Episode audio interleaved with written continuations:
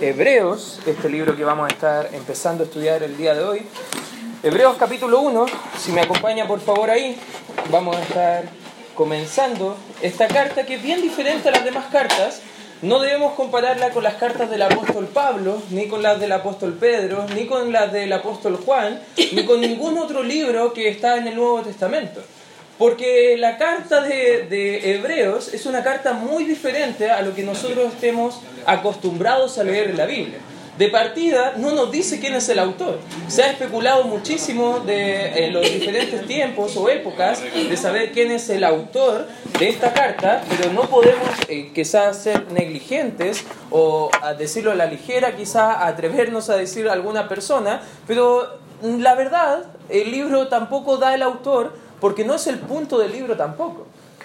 Podemos fichar este libro en el año 67 después de Cristo porque muchas de las cosas que está hablando dentro de la misma carta van a tener con directa relación con el templo de Jerusalén, los sistemas sacerdotales y también sacrificios que todavía eran vigentes ahí la nación judía. Y si ustedes saben un poco de historia, en el año 70 después de Cristo un emperador romano llamado Tito Vespasiano destruyó toda la ciudad de Jerusalén, pero principalmente el templo hebreo. Ese templo no quedó piedra sobre piedra, pudiendo confirmar las palabras del Señor Jesucristo que profetizó acerca de lo que iba a pasar en este templo judío. Ahora, lo interesante de esta carta, que va a ser una carta que nos va a mostrar el tema acerca de cómo nosotros podemos caminar hacia la madurez espiritual. ¿Cuántos de nosotros queremos ser maduros espiritualmente? Amén, hermanos. Sin duda, si estudiamos la carta de forma correcta, vamos a poder crecer en nuestro conocimiento del Señor, vamos a poder desarrollar mejor nuestra comunión con Él y la verdad, todo este libro va a ayudarnos a poder caminar hacia esta madurez. Ahora, lo interesante de este libro es que Él va a contrastar toda la carta de comienzo a fin dos tipos de realidades lo que ellos creían de cómo agradar a Dios y lo que la Biblia muestra de cómo realmente podemos agradar a Dios. Porque el mismo libro va a decir que sin fe es imposible agradar a Dios, porque necesitamos creer que existe Dios. Amén, hermanos. Por ende, no podemos agradar a Dios sin fe. Y va a contrastar las obras de la ley y la fe en el Señor Jesucristo. Y nos va a mostrar del comienzo del libro, versículo 1, capítulo 1, dice, Dios habiendo hablado, y subraye por favor esa palabra, porque en el griego es la leo, que tiene la idea de expresar a través de palabras, este Dios está expresando a través de palabras muchas veces y de muchas maneras en otro tiempo a los padres por los profetas. Si usted lee todo el Antiguo Testamento, va a ver que de repente Dios estaba mandando un mensaje al pueblo de Israel, a su pueblo escogido, y venían profetas, hablaban lo que Dios decía, y si tú lees la Biblia van a decir, Jehová ha dicho así. Dios dice, y ellos van mostrando el mensaje que era de parte del Señor. Profetas simplemente eran enviados de parte de Dios para predicar delante de los hombres lo que era el mensaje de Dios, expresando con palabras, para que podamos entender lo que Dios quiere acerca de nosotros. Dice la palabra que en el pasado Dios ya había hablado. Fíjate el versículo 2. Dice, en los postreros días nos ha hablado, ¿por quién dice la escritura? Por él, por el Hijo. Y esto es súper importante, porque lo que quiere hacer el, el predicador, el escritor de Hebreos, era apuntar de que todo lo que ellos habían desechado a través de los sistemas que antes tenían, los sistemas hebreos, que lo habían desconsiderado simplemente para no obedecerlos como Dios quería obedecerlos, quería que lo obedecieran, perdón, ellos tenían que apuntar a algo mucho mejor, mucho más grande, más superior, que era la obra y la persona del Señor Jesucristo. Y ahora, en nuestros días incluso, Dios nos está hablando, no de una manera audible, pero sí a través de lo que la Biblia enseña acerca del Hijo. La Biblia enseña que si conocemos a Cristo, conoceremos también al Padre, porque Él y el Padre uno son. Y si entendemos bien qué quiere comunicarnos Dios, podemos comprender a mayor cabalidad lo que Dios quiere hacer en nuestras vidas y entendiendo eso, poder crecer a su imagen, a su semejanza. Dice, en los postreros días nos ha hablado por el Hijo, a quien constituyó heredero de todo y por quien asimismo hizo el universo, el cual, Cristo Jesús, siendo el resplandor de su gloria y la imagen misma de su sustancia, a quien sustenta todas las cosas con la palabra, nuevamente la, subrayala por favor en tu Biblia, la palabra de su poder, habiendo efectuado la purificación de nuestros pecados, por medio de sí mismo, se sentó a la diestra de la majestad en las alturas, hecho tanto superior a los ángeles, cuanto heredó más excelente nombre que ellos. Lo interesante de este libro maravilloso, hermano, es que Dios ha hablado. Pero todo lo que va a decir en esta introducción va a abrirnos las puertas para hacer una pregunta al escritor. Si Dios ha hablado, ¿alguien está escuchando? ¿Alguien está atento a escuchar lo que Dios quiere decir a nuestras vidas? Y de hecho así le he puesto como título a este mensaje, Dios ha hablado, ¿alguien está escuchándolo?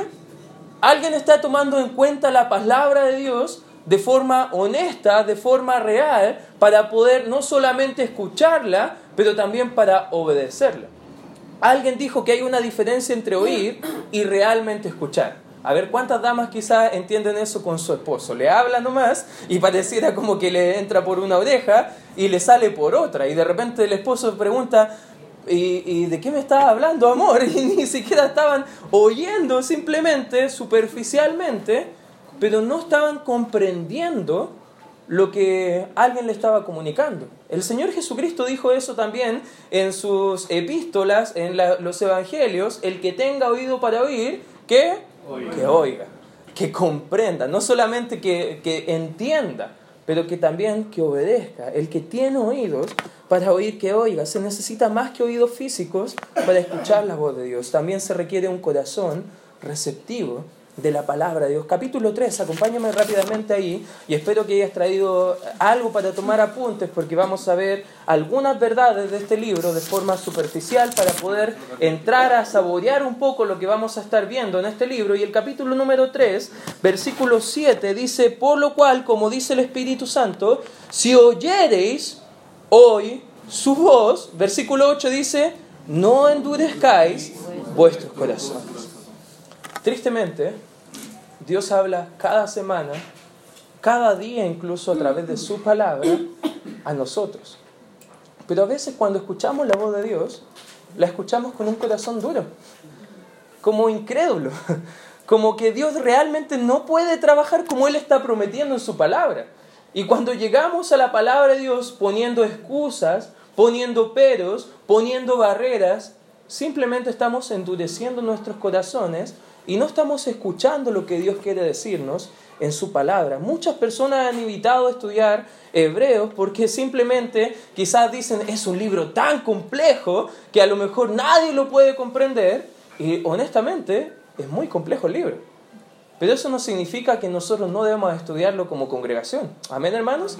Todo lo contrario, debemos tomar una actitud seria para poder estudiar la palabra del Señor. Algunos han evitado leer este libro incluso porque tienen miedo de a lo mejor algunas advertencias serias que da este libro a los que no obedecen la palabra de Dios. Algunos ven esas advertencias en Hebreos y se ponen incómodos. Dice, pucha, ¿y qué pasa si a lo mejor yo estoy viviendo de esta forma que está mostrando acá el libro? Y, da algunas advertencias bien serias, bien severas, algunos lo evitan por eso, otros lo evitan este libro porque piensan que es simplemente tan difícil de comprender que solamente es para pastores y líderes y la gente común no debería estudiarlo.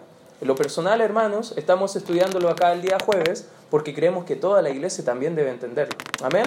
Y usted y yo debemos estar aprendiendo este libro para poderlo, eh, ponerlo en práctica y poder vivir a la luz de este precioso libro que vemos en la Escritura. El mensaje general del libro, al, al parecer para algunos es tan complicado porque se enredan en las cosas que no comprenden y olvidan lo claro que sí debemos comprender, que Dios ha hablado y está haciendo preguntas para ver si le estamos escuchando si estamos realmente tomando en serio este libro para aprovecharlo y poder crecer espiritualmente. Vamos a ver cinco cosas al respecto de este libro como introducción de esta carta para que la próxima semana entremos pasaje por pasaje ya de una forma más expositiva, pero antes de entrar a este libro me gustaría tomar un poquito de, seriedad y pausa para que usted pueda entender más o menos a grandes rasgos lo que, de lo que trata el libro. En primer lugar, debemos entender el libro de Hebreos como un libro de.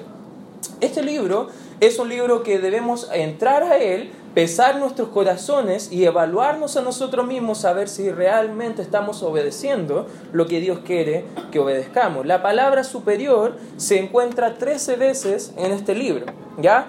Va a mostrarnos la superioridad del Señor Jesucristo, lo superior que es su sistema de salvación mediante la fe, en Cristo Jesús sola y no a través de las obras de la ley que no podrían justificar a nadie. Habla también lo superior que es la, fe en Cristo, comparándolo con el sistema religioso hebreo. Por ejemplo, el capítulo 1, versículo 4 menciona que Cristo es superior a los ángeles. El capítulo número 7, versículo 19, nos muestra que Cristo nos trajo una mejor esperanza. El capítulo número 8, versículo 6 dice que Cristo Jesús es un mediador de un mejor ministerio, un mejor pacto, una mejor promesa. Cuando nosotros entendemos qué es lo que ha hecho Cristo por nosotros y entendiendo cuál era nuestra antigua actitud religiosa, quizás para poder agradar a Dios, tú hacías algunas mandas, quizás para agradar a Dios hacías algunas cosas que a lo mejor provocaban dolor en ti, quizás como han visto en algunas películas, infringiéndose, flagelándose, para que así a través de los sufrimientos Dios pueda estar complacido contigo.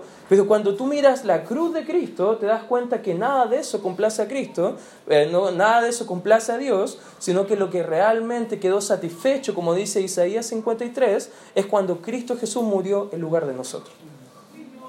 Y que cuando tú y yo ponemos nuestra fe en Cristo, tomamos toda la obra redentora preciosa de Cristo, que es mucho más superior que cualquier tipo de sistema religioso que conocemos hoy en día. Por ende, este libro nos va a mostrar lo superior de tener una relación con Cristo a eh, contraste con lo inferior que es tener una religiosidad continua. Cristo es mucho mejor. También este libro ocupa 14 veces la palabra perfecto o perfecta. Significa esta palabra una posición perfecta delante de Dios. En otras palabras, cuando la Biblia enseña que tú y yo somos perfectos, no significa que tú no tienes nada más que crecer, nada más que avanzar, que ya estás a tope con todo lo que Dios te ha dado, sino que lo que está diciendo el libro es que tu posición delante de Dios es absolutamente justo y no hay quien te condene. Y esa es una obra perfecta que Cristo hizo. Cuando Cristo murió por nosotros en la cruz, Él exclamó en la cruz, consumado es, porque su obra redentora fue perfecta para cada uno de los que han puesto su fe en Él. Esta perfección nunca podría haber sido lograda, por ejemplo, como en el capítulo 7 va a mencionar el sacerdocio levítico, o la ley, también el 19 también estaba hablando acerca de eso, o por la sangre de los sacrificios de animales, como va a mencionar el capítulo número 10, sino que fíjate lo que dice el capítulo 10, versículo 14, dice que Jesucristo con una sola ofrenda, con sí mismo, hizo perfectos para siempre a los santificados. Por eso, según lo que va a enseñar el libro de Hebreos, no podemos malentenderlo como si la salvación se perdiera. Porque lo que nos va a mostrar es lo perfecto de la obra de salvación del Señor Jesucristo. Lo perfecto que fue para que con una sola ofrenda tú y yo pudieran ser perdonados delante de Dios todos nuestros pecados. Nuestros pecados pasados, nuestros pecados presentes y nuestros pecados futuros. Ahora, eso no es una licencia según el libro de Hebreos para pecar, todo lo contrario, debe ser un estímulo de gratitud para poder glorificar a Dios y vivir para Él. Este es un libro maravilloso, hermanos, si lo vamos comprendiendo, porque nos va a mostrar realmente cómo puede ser evaluada nuestra vida conforme a lo que Dios ha hecho ya por nosotros. Otra palabra que va a mencionar harto el libro de Hebreos y una palabra muy importante es la palabra eterno o la idea de eterno en el libro. Por ejemplo, en el capítulo 5, versículo 9, nos muestra que Cristo es el autor de la eterna salvación. Nos muestra el capítulo 9, versículo 12, que en su muerte obtuvo eterna redención para todos aquellos que creen.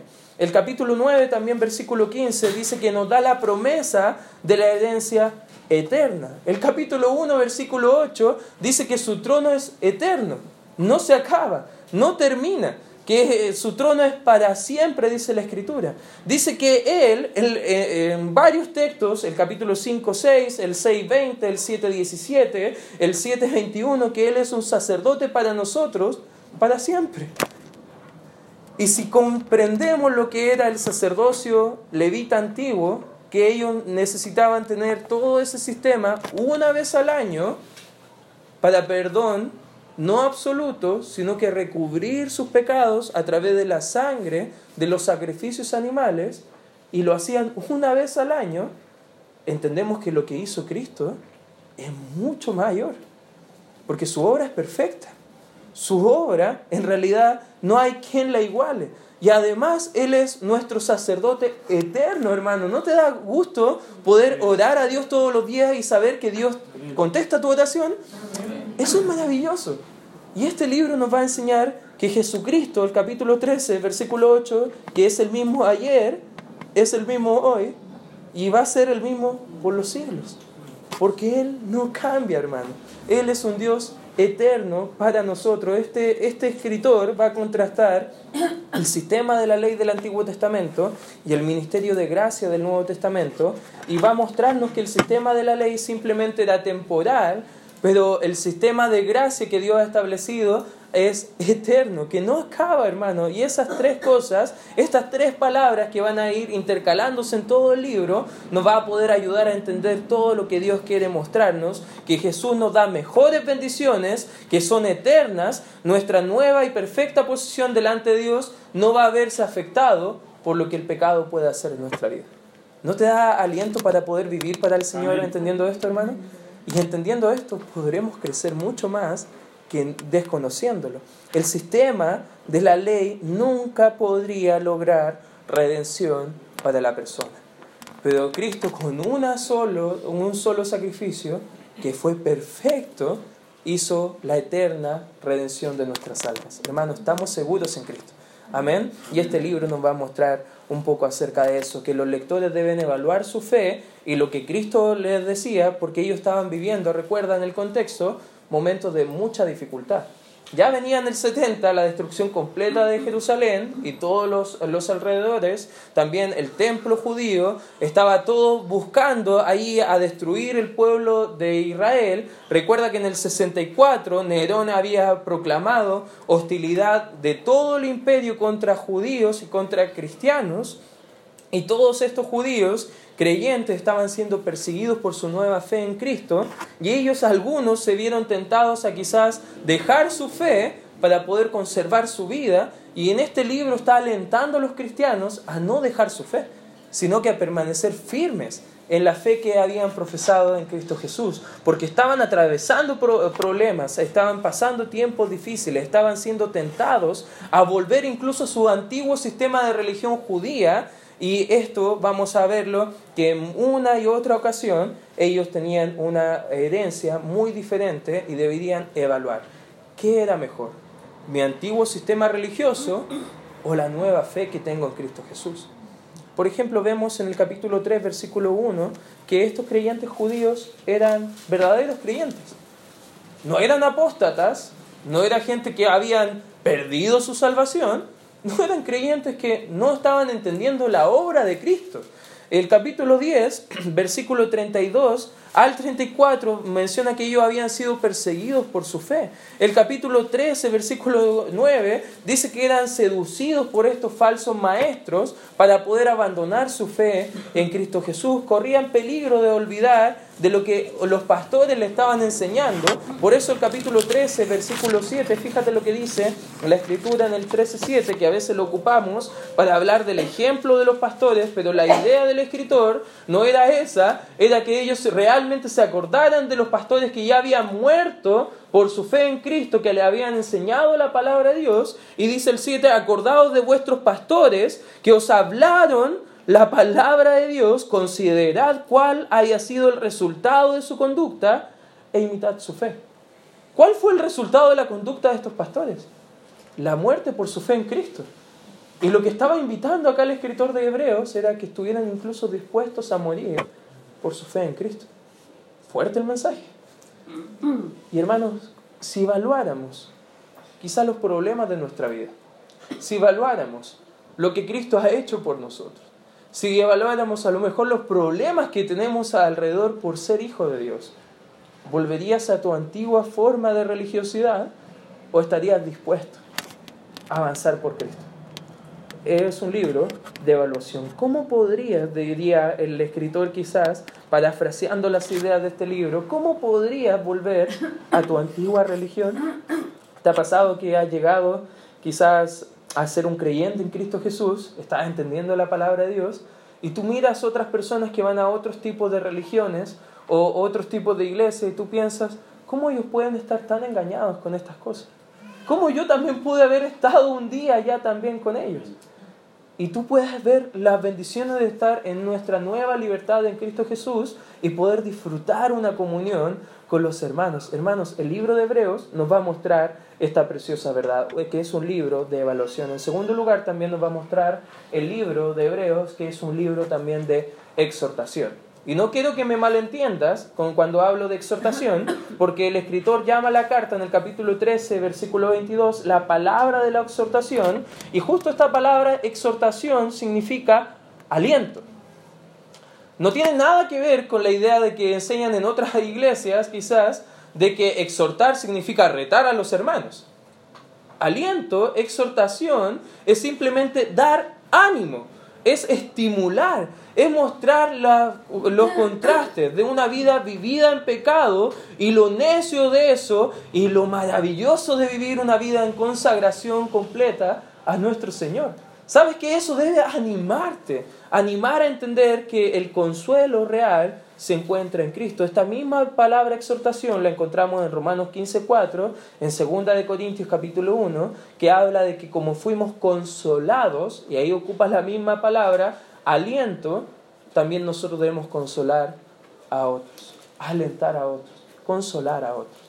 ¿Sabes que este libro va a consolar los corazones heridos de algunos creyentes que han sido lastimados por falsas religiones, por falsas doctrinas, por falsos maestros, por gente que no entiende que el verdadero consolador es el Señor Jesucristo que nos da su Espíritu Santo, que es el gran consolador. Y eso nos va a ayudar a vivir una vida completa alentándonos. Y esto nos va a mostrar el propósito también de la carta, que era alentar a estos creyentes a confiar en Dios. Hermano, una pregunta. ¿Confías en Dios? Si te hiciera la misma pregunta cuando estás enfrentando el problema en tu vida, ¿podrías seguir diciendo amén? Ese es el propósito de esta carta. Evaluar cómo está nuestra actitud hacia, hacia Dios, pero también alentarnos a seguir firmes en Dios, prestar atención a su palabra, porque de ahí comienza todo y así comienza esta carta. Dios ha hablado por el Hijo, dice el capítulo 12, versículo 25, casi al final del libro, dice, mirad que no desechéis al que habla. ¿Sabes que cuando se predica la palabra de Dios debe estar nuestros corazones receptivos y no debemos desechar nada de lo que dicen si está mostrándonos con la palabra del Señor? Si dicen algo que no está en la Biblia, deséchalo, hermano. Pero si es algo que es evidente con la palabra del Señor, recíbelo. Porque no debemos desechar al que habla, dice la Escritura. En otras palabras, el tema de Hebreos parece ser que Dios ha hablado, tenemos su palabra, pero hace una pregunta, ¿qué estamos haciendo al respecto? ¿Con qué actitud estamos viviendo con la palabra que Dios nos ha dado para vivir para Él? Si no escuchamos la palabra de Dios, nos comenzamos a alejar, comenzamos a ser negligentes, nos vamos a conducir al fracaso espiritual, nos alejamos de Dios, nos alejamos de la Biblia, nos alejamos de la comunión, capítulo 10 dice, no dejando de congregarse, como algunos tienen por costumbre, dudamos de la palabra, nuestros corazones se endurecen, dejamos echar raíces de amargura, capítulo 12 va a hablar de eso, y nos volvemos desobedientes a la voluntad del Señor. ¿Te das cuenta que la actitud de la palabra de Dios es tan importante para crecer como cristianos? Si no estamos leyendo la Biblia, no vamos a crecer. Si no nos estamos congregando regularmente para estudiar la Biblia, no vamos a crecer. Si no estás pasando tiempo devocional, hermano, día a día con la palabra, no vas a crecer. Y vas a quizás ir en estos pasos que vamos a ver en esta carta. Que nuestros corazones van a hacernos apartarnos de la voluntad de Dios. En tercer lugar, vemos que este libro también es un libro de examinación, que nos va a ayudar a responder algunas preguntas. ¿En qué estoy realmente confiando? ¿Estoy confiando en la palabra de Dios? ¿Estoy confiando en mi propia prudencia? ¿Estoy confiando en las cosas de este mundo? ¿Sabes que Dios quiere que afirmemos nuestros corazones con gracia? Va a decir el capítulo 13, versículo 9. Y la palabra afirmar significa estar sólidamente conectado a tierra o mantener firmes los pies. Que nos va a mostrar el tema de este libro, que es clave, que nos va a ayudar a comprender que si tú estás luchando para estar firme espiritualmente, te va a decir el escritor, puedes estar firme. Hermano, ¿cuántos de nosotros estamos luchando para avanzar en las cosas del Señor? ¿Amén? Creo que todos nosotros. Por algo anhelamos el compañerismo unos con otros. Por algo anhelamos congregarnos de forma regular. Pero el mensaje es claro. Puedes crecer, puedes mantenerte firme en la palabra de Dios, puedes mantenerte firme en los caminos del Señor, puedes estar firme espiritualmente. Tenemos un reino incomovible, capítulo 12, versículo 28. Tenemos la palabra de Dios que es firme, capítulo 2, versículo 2. Nuestra esperanza en Cristo es firme porque está como cementada como un ancla, dice el capítulo 6, versículo 19. Todo lo que vemos en este libro es para ayudarnos a comprender que no hay confianza en realidad fuera de Cristo, porque el incrédulo no tiene esperanza, no tiene confianza, perece el impío y perece con él también su esperanza. Primera de Tesalonicense enseña que los que mueren sin Cristo no tienen esperanza. Por algo es tan triste. Pero el creyente que sufre tiene una confianza y una esperanza verdadera porque no ha confiado en las circunstancias, sino que ha confiado en el dador y el Dios soberano que controla todo, que es nuestro Señor Jesucristo. Amén. Si confiamos en Él, podemos ver que todas las cosas nos ayudan a bien. Podemos ver que todas las cosas Dios las va a usar para nuestro beneficio. Por eso vamos a hablar de dónde está realmente tu fe en los momentos difíciles. También en cuarto, y, eh, cuarto lugar vemos que el libro de Hebreos es un libro de expectativas. Porque el enfoque de este libro no está en el presente, sino que está en el futuro. El enfoque de este libro va a ayudarnos a comprender, hermanos, ¿por qué se preocupan de las cosas de ahora? Tenemos una eternidad por delante. Tenemos todo lo que vamos a disfrutar por toda la gloria. Y como diría Mateo, no os hagáis tesoros en la tierra, sino que haceos tesoros en el cielo. Porque el enfoque de este libro va a ayudarnos a comprender mejor ¿Qué es lo que estamos esperando como hijos de Él? Que está hablando sobre un mundo venidero, el capítulo 2, versículo 5. Que un tiempo, cuando los creyentes van a reinar con Cristo, vamos a ser copartícipes con Cristo, que Él reina todo, dice el capítulo 1, que vamos a compartir las promesas de su herencia eterna, dice también el capítulo 9, que la futura ciudad de Dios está a la espera de nosotros, capítulo 11 como también la esperaba Abraham en su tiempo, nosotros también la podemos esperar. Y eso es una promesa para todos los que creen en Cristo Jesús. Jim Elliot, que fue un misionero a Ecuador, él dijo algo bien interesante. No es tonto dar lo que no se puede conservar para ganar lo que no se puede perder. ¿Sabes qué, hermano? No es tonto cuando vivimos para el Señor. No es tonto confiar en el Señor a pesar de que todo va en contra.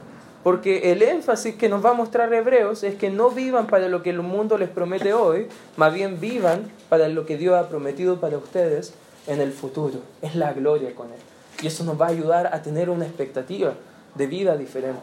Vivimos para Él. Amén, hermanos. Vivimos confiando en lo que Él nos va a dar a futuro. Y en último lugar, nos va a mostrar que es un libro de exaltación. ¿Qué exalta este libro?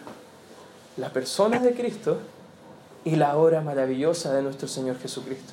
Cuando lo entendemos, hermano, entendemos como lo va a mostrar el mismo libro que Cristo es superior a ángeles, es superior a profetas, es superior a sistemas sacerdotales o es superior a todo lo que tú puedas imaginar porque tenemos un Dios que es superior a todo lo que podemos imaginar, hermanos. Él es más grande de lo que podemos imaginar como cantamos a veces en la iglesia.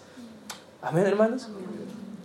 Y si vemos nuestros problemas y lo comparamos con el gran Dios que tenemos, como que nuestros problemas desaparecen y podemos exaltar al Señor y agradecer a Él. Por ende va a mostrarnos este libro y va a despertar en nosotros una actitud de admiración a Dios, de honrar al Señor, de adorarle a Él, de exaltar la obra que Él ha hecho en nosotros y por sobre todo agradecer a Él en servicio. Hermano, quiero animarte. Solamente este es un pequeño bosquejo a mayor de lo que vamos a ver en el libro, pero la próxima semana vamos a ir pasaje por pasaje, ir viendo principios espirituales para nosotros y te quiero animar a que tú entiendas algo. Con Cristo las cosas son mucho mejor. No porque nos va a ir mejor en la vida, sino porque tenemos un Dios que es infinitamente más grande que nos puede ayudar en medio de esas circunstancias difíciles. ¿No te da, ¿no te da gusto poder confiar en ese, en ese Dios? ¿No te da gusto poder adorarle a Él, cantarle a Él, servirle a Él? Amén, hermanos. Quiero animarte a que puedas entender qué precioso Dios tenemos y la oportunidad de poder honrarle con nuestra vida. Vamos a orar. Gracias Señor por este tiempo estudiando tu palabra. Te pido y te ruego que nos ayudes y nos animes a poder vivir para ti.